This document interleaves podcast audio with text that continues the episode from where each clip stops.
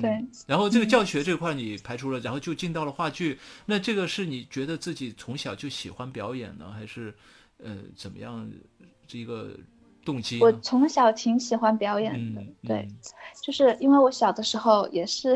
七岁的时候就参加了一个全国小主持人大赛，然后去哈尔滨，然后拿了一个二等奖吧，好像是。然后，嗯，就在那个时候是一个非常，嗯，可能不正式的一个奖项，但是我其实挺享受那种在舞台下，然后有一种就是就是舞台上所有的眼睛都看着你，然后你没有任何的机会去出丑，你有机会去出错，但是你最好没有机会去出丑。然后我挺享受那种，嗯，让自己到一种。充满光环的危险中，然后去战胜这个危险，超越自己，然后做另外一种，呃，自己，然后下来之后，可能，哎，一就是我都不知道自己能够去达到这样的呃一种境界，去做样做这样的一种事情，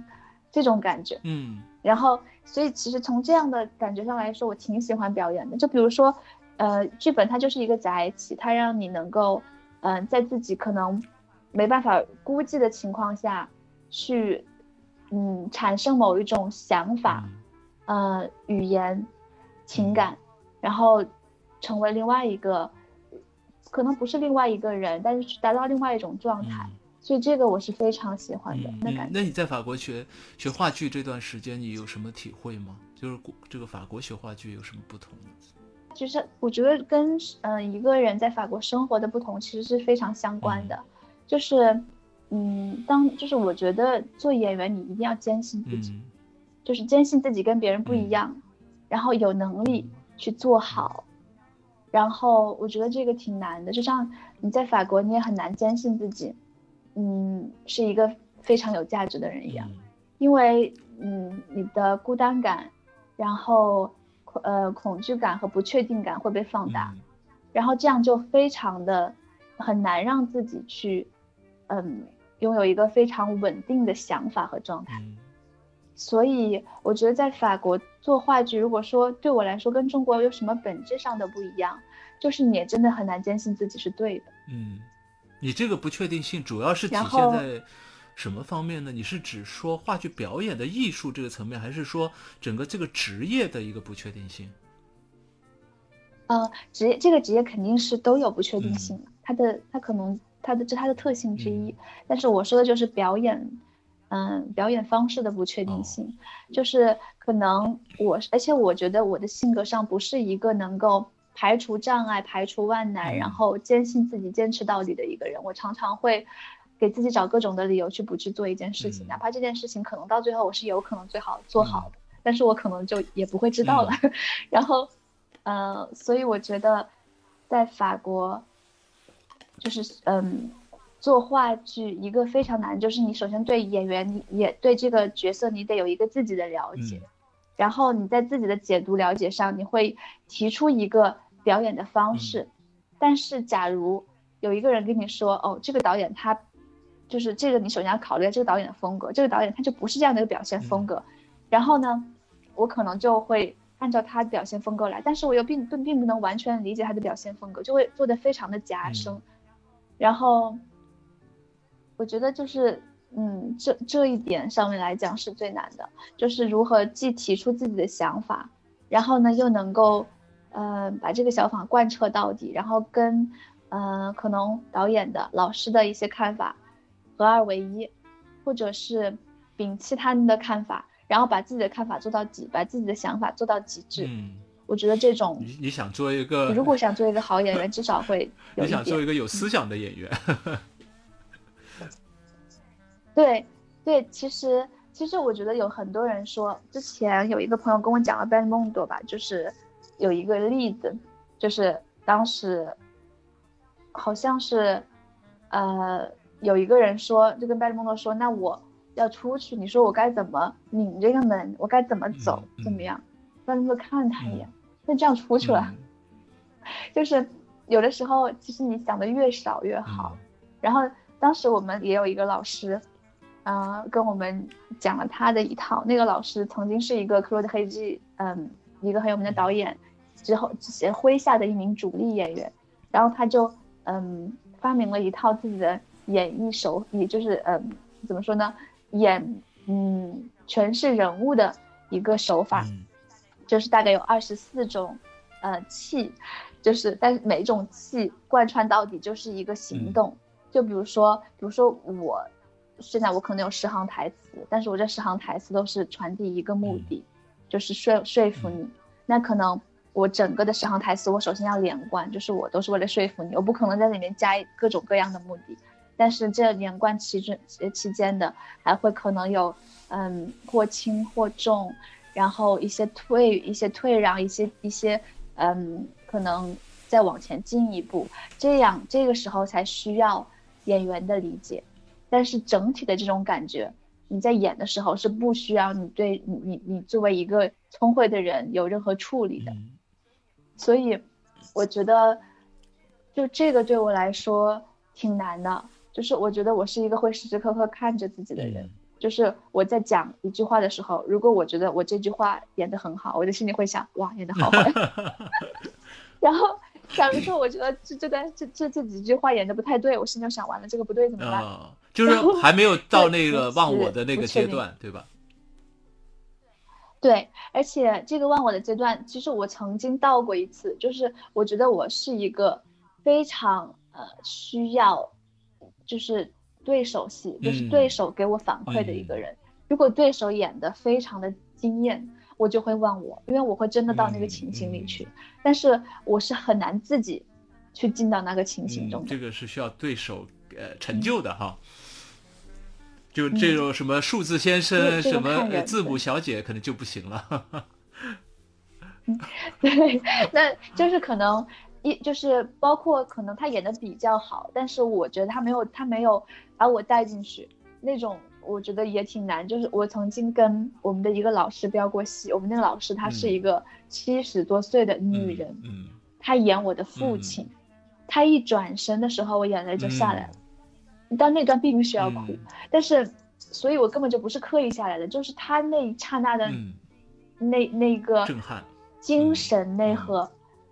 就是只是那一个转身就能够表达出来了。我觉得这个特别难得。当然，我觉得他这样子可能能把所有人都能带出来，不光是我。哎，我我有个很好奇的问题，就是话剧这门艺术啊，在世界的范围内，其实都算是一个高雅艺术，对吧？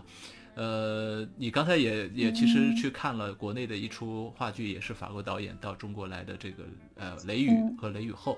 那在法国来说，话剧的受众和市场怎么样？嗯嗯，我觉得这个问题特别有意思，就是包括嗯。就这个导演，当时我去他的见面会，就来这次雷雨的导演，然后他也说，就他一开始就不喜欢进剧院，因为他觉得剧院那就是资产阶级的那种布尔乔亚的玩意儿。但是，可能那是因为他在外省，就是在外省来说，可能比如说我当时我刚来法国的时候是在波城，整个波城只有一个剧院，然后那个剧院我都我都没有去过，因为作为一个学生。阶层的人来说，你周围的人就没有人去剧院，然后大家可能平时玩的时候呢，就是去一个酒，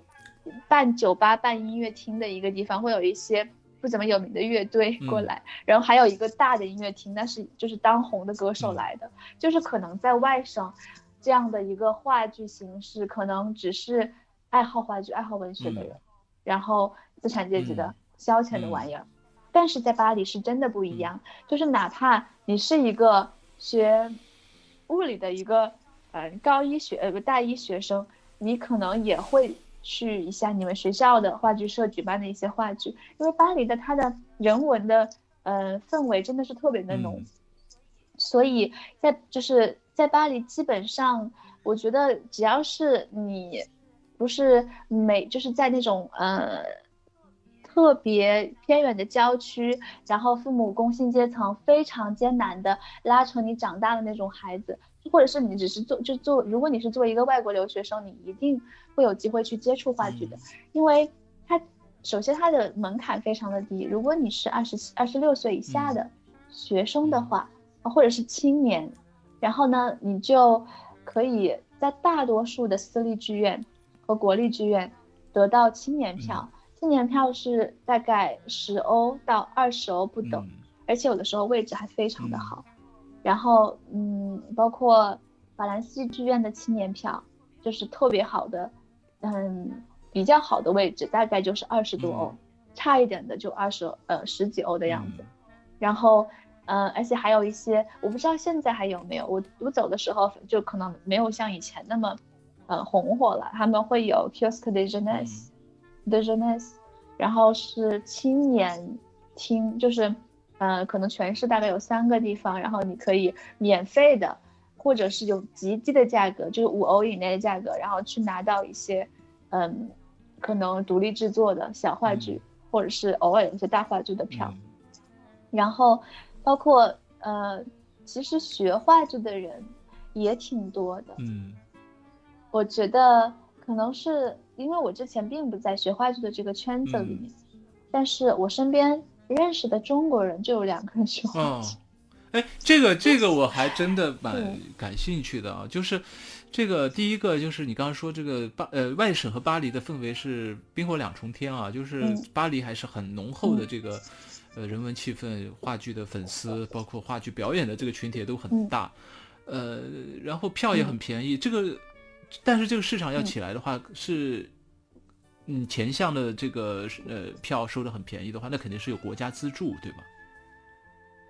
对，对，因为呃，首先它的国立剧院都是会有国家资助，然后而且私立剧院的话，它是按照嗯。就是私立制作的人，有的人他是自己，然后还有怎么说呢？就是可能有各种类型的私立剧院，然后有些，比如说像十四区的几个剧院，比如小蒙帕纳斯剧院，然后，嗯，蒙帕纳斯剧院，就是就就跟就是蒙帕纳斯那附近的一些剧院，他们都是比较左派的，然后他们会固定的收一些其实小有名气的做那个，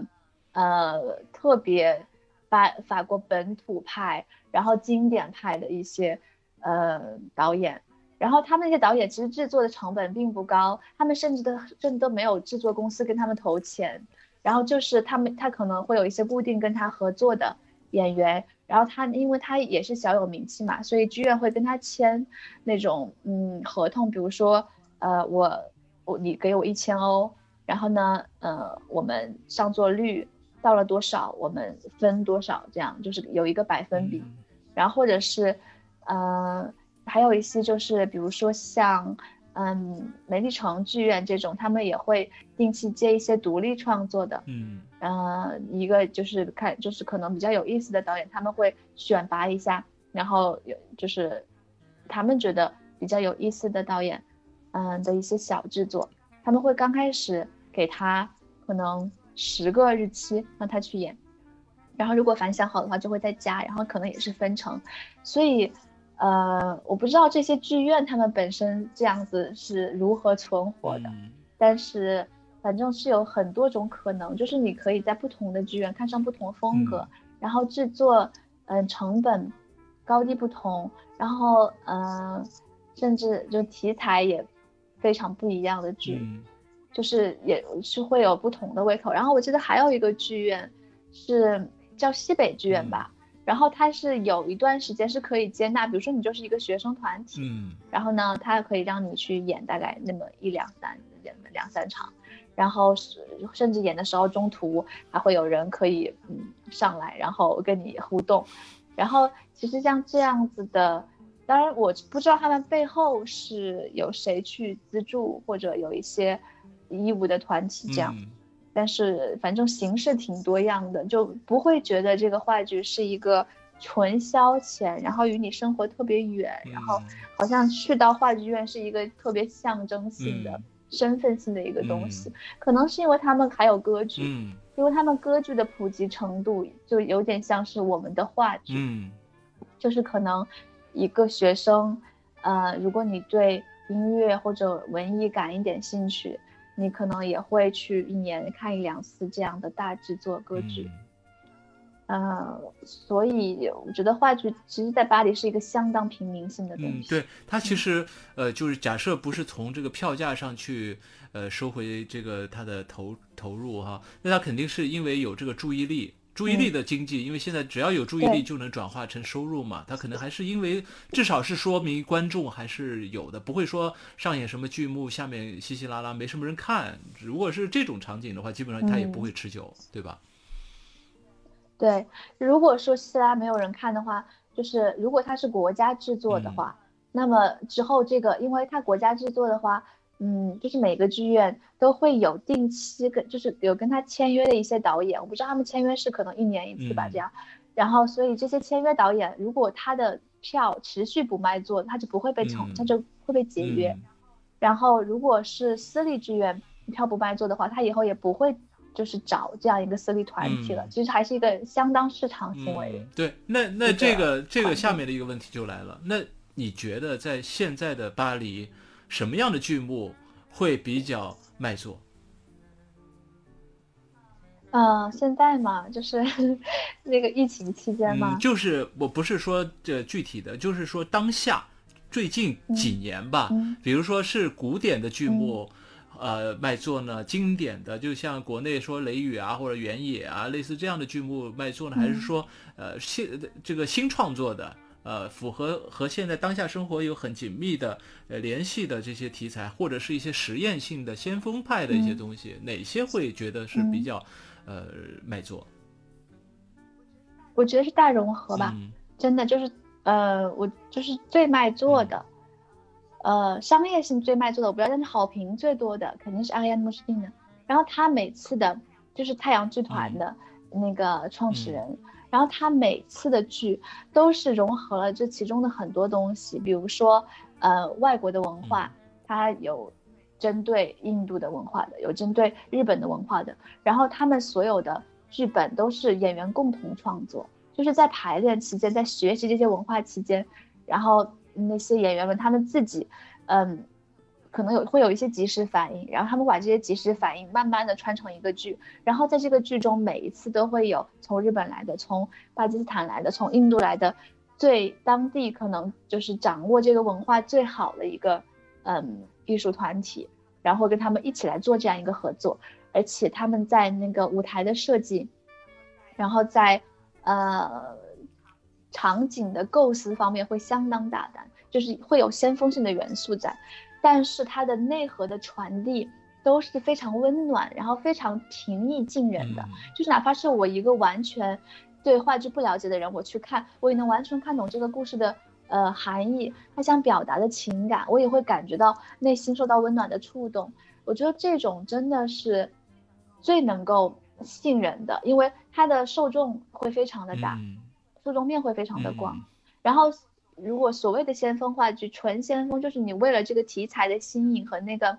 呃，呃，表达的呃方式的不一样，或者是呃挑战性去做一个话剧的话，它其实受众面是相当相当窄的，可能只是呃学话剧的一些人或者研究话剧的一些人就会去看，然后一般这样的话剧也会在特定的一些剧院上演，比如说嗯九三话剧，然后。那个南南特呃南在和那边，嗯，呃会有一个雷加蒙街这样的一些嗯剧院，然后如果是那种纯商业的话，它就会在可能八区啊、十六区、十七区这样的一些可能历史比较悠久、环境比较好，然后然后住在周围的人比较有钱 这样的一些话剧去上演一些，呃，我不是说它不好，它有的时候也是会可以是非常精彩的一些就是。忠于原著的古典呈现，但是可能嗯创新性上面，在传达的意义和传达方式的创新性上面会稍微少一些。嗯，对。那他们的这个大众媒体上，比如说最近在中国比较火的两档综艺，一个是《演员请就位二》，还有一个就是《我就是演员》。这这种演技演竞演类的这个。呃呃，这个综艺节目啊，在法国的电视台上，它也会有这些，比如说，嗯，表演类的这些嗯综艺节目吗？嗯，我不太清楚，因为我我不看电视。对 对。然后我以前我以前刚开始来法国的时候，特别喜欢看一档特别脑残的节目，但是我觉得那个脑残节目特别好，叫《雷汉的据说拼音》，就是购物皇后。然后你知道我为什么觉得好看吗？啊。首先我是一个女孩子，我对漂亮衣服很感啊兴趣，啊。然后如何搭配也很感兴趣，而且他每次请来的一些嘉宾都是不同社会阶层，嗯。然后可能呃从发型到受教育程度完全不一样，嗯。然后你就会可以看到不同社会阶层的人，他们说话的方式举止，然后他们的审美水平，其实简直就是一个浮生会浮世绘啊，嗯就是我觉得特别有意思，嗯而且他们的用语也会非常不一样，嗯而且还会有很多特别有有比较专业的形容颜色、衣服这些词汇。然后我当时觉得就挺有意思的一档节目，但是我身边的法国人都觉得我我不能看这么脑残的节目。其实你是抱着学语言的这个这个这个目的去看这个剧的，然后也也有消遣的这个，也不只也有消遣的目的啊。对对对你对对你你嗯学法呃，你学这个在法国学法剧呃那个话剧表演，用法语去表演，然后最后你的这个嗯想法是什么呢？你是希望在法国能够以演员的身份去工作吗？对，就是在至少在那一年，我是真心的想朝这个方式去尝试的。嗯嗯，我觉得怎么说呢？我至今都没有真正的去跟呃一个话剧团队去巡嗯演，然后去表嗯演，所以我觉得这是非常非常遗憾的一件事情。会不会因为会不会是因为这个呃外形是东方人的外形，所以在这个剧目里比较难找到合适的角色有关系？确实相对来说会比较难找到，但是也不是不可能。嗯尤其是比较有名的一些导演，他其实更看重的是你的个人特质，而不是外形。嗯然后，所以，但是可能我没有做足够的尝试，因为那个时候当时学话剧嘛，然后，呃，也是有一些经济压力，嗯。所以可能我会平时，而且我也会想要找不同的机嗯。会，所以就是有一些呃比比较容易的机会、赚钱的机会，我就会去尝嗯。试，但是通常都是跟电视电影有关，哦。然后嗯所以就是话剧这个方面，如果你没有足够的时间，然后足够的呃功力去沉淀打磨，然后慢慢的寻找机会，嗯。是很难遇到一个很好的机会，然后人家愿意用你这一个新手，而且包括当时在法国，在话剧方面做的挺好的亚洲女生是有的，嗯。就是我有点忘了她的名字，好像叫韩妮，嗯。然后嗯，我没有看过她的话剧，但是我有呃跟呃就是看过他的一些宣传，我觉得其实嗯做的这个东西还挺有意思的。嗯，那你父母对你现在的这些选择，他有些什他们会有些什么意见和看法？他们会给到我一些意见，但他们不会说一定会强求我去怎么做，因为就是从我高中选文科，然后一直到后来，就是升学校，可能跟他们能够控制的范围也越来越远，所以他们可能会表达一下自己的想法，但是呃不会过过多的干预。但当时我去学话剧的时候，我爸妈其实是理解，但他们就觉得我不应该去这么做。嗯呃，因为他们还是会考虑，就是之后的就业，然后之后的安定度，还有，嗯，就是可能，呃，自己会不会受到这个行业的不定，然后竞争，呃，质疑，嗯这种特别，呃，需要一颗特别刚强、特别尖锐、特特别坚硬的心去抵抗这一切。他们觉得我没有，嗯所以我妈我妈当时就说，就是那你学坏就可以，那你生活费和学校的费自己搞定。所以那年我都在想着怎么赚钱，我都我其实我真正的去特别打磨演技的时间不是很多，因为我其实还会很想去读话，就是读读剧本，在读剧本赚钱和排练之间，我觉得真的挺累的。其实，然后现在想起来，可能当时真正把心沉下来，不要那么着急，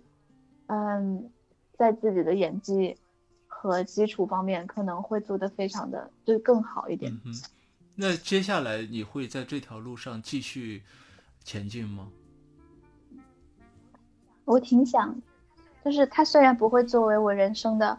呃重要方向，但是如果有类似的机会，我挺想去嗯尝试的挑战一下自己的，因为我觉得我现在都觉得其实我是有这个潜力的，就是我有一些特特质，确实是非常适合一些嗯某种类型的性格的呃表达方式，然后如果是用中文去呃演绎的话。我能够找到那种感觉，所以我觉得，如果用法语来说，可能只是我还没有就是找到那个门，但是那个门不是说在我在在我在我心里就没有。然后，而且我觉得这是需要一定的生活经历的，所以包括我现在，嗯，稍微嗯可能放下了这一段，然后沉淀了一段时间，我回头看当时的一些困惑，我觉得其实是有一些答案的。所以如果。有法法国导演在中国，然后需要就是找我合作或有一些尝试的话，我觉得我会非常愿意。嗯，那这一次的央视法语大赛的冠军，会不会也会给你带来一些新的机会呢？啊，话剧上面各个方面，就是你未来的各种可能性。我觉得。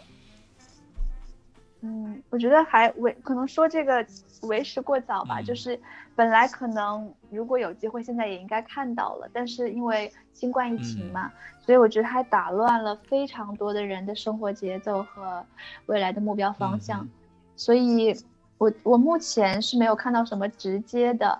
呃，特别好的机会。但是，我觉得其实一个头衔，我觉得很难带真正带来很多机会。关键是你怎样去利用这个头衔嘛？但是我觉得现在很很少有那种可以合适的去展现我的、展现自我的一些场合，所以我觉得，当然了，我也有交集过，但是我觉得交集并没有什么用。我觉得大家一开始也是觉得哇，这个时代真的是太难了，怎么会这样？然后我应该何去何从？会不停的找答案，但现在可能找答案的一些论调也比较少了，就大家就慢慢的佛系了，觉得嗯嗯，可能在。就就牌，大家都可能大部分的牌现在，大部分人的大部分人现在的牌都有点烂，就是会关注把每一张牌如何发好。嗯，那我们这个上半集的节目会用一首法语歌来结束。那舒战会给我们推荐哪一个歌手的哪一首歌呢？我特别喜欢 Boris Vian 的，呃，Je suis snob。然后就是，我觉得这首歌，首先它的旋律特别的轻佻，但是又不失讽刺，非常的法式。然后，Boris Vian 是呃法国五十年代左右的一名多才多艺的，呃，首先是乐者，他首先是一名小号手，然后他还会弹钢琴，然后他写过一首非常有名的法语歌叫《Le Désert》，然后里面有一句话就是，嗯。他反战，他说：“呃，总统先生，我出生，我我人我人生在世，不是为了去杀别人。如果你想去的话，那你就就请你自己去吧。”大概这样。然后他还是呃一名评论家，然后嗯呃那个嗯小说家，他写过《Le King des Jours》，嗯，还有嗯《Je vais cacher sur tombes》。嗯嗯嗯，还写过一些音乐剧，就是非常天马行空的想象。都说 s a c h g a n 呃的想象很天马行空，他的嗯那个嗯台词就是呃歌词特别特殊，是 s a c h g a n 很大程度上是受了 Vian 的影响。嗯，我看他在 QQ 音乐上有一百多张专辑，也是个多产的一个呃歌手哈。对，那行。嗯，他的歌其实还有那个 La Complante du Progrès。就是其实都是当时特别家喻户晓的歌，嗯，我不过我我我特别喜欢这首歌，还是因为就是，嗯，我有一个法国朋友，他刚开始跟我介绍这首歌的时候，他说我年轻的时候就会一边弹钢琴一边唱这个歌，然后因为他也是因为这首歌的名字叫做，呃，我很高雅不羁，然后，然后他就是就是很高雅不羁的一个人，然后让我非常的神往。所以我觉得这首歌其实也可能代表了很多人，就是在一这一定阶层上的很多人、年轻的时候非常飘逸的回忆。嗯，可以代表了一个时代、行，那我们就以这首歌来结束我们上半集的节目，然后我们下半集再见。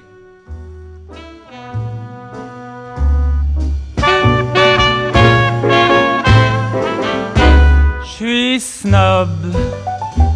Je suis snob. C'est vraiment le seul défaut que je gobe. Ça demande des mois de turbin, c'est une vie de galérien. Mais quand je sors avec Hildegarde, c'est toujours moi qu'on regarde. Je suis snob, foutrement snob. Tous mes amis le sont, on est snob et c'est bon. Chemise d'organdie, chaussures de zébu, cravate d'Italie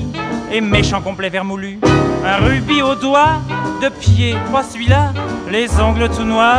et un très joli petit mouchoir. Je vais au cinéma, voir des films suédois et j'entre au bistrot pour boire du whisky à gogo. J'ai pas mal au foie, personne fait plus ça. J'ai un ulcère, c'est moins banal et plus cher. Je suis snob,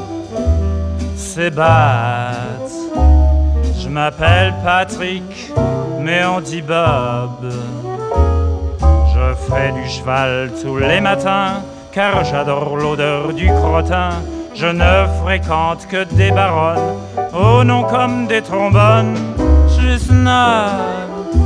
excessivement snob. Et quand je parle d'amour, c'est tout nu dans la cour. Se réunit avec les amis tous les vendredis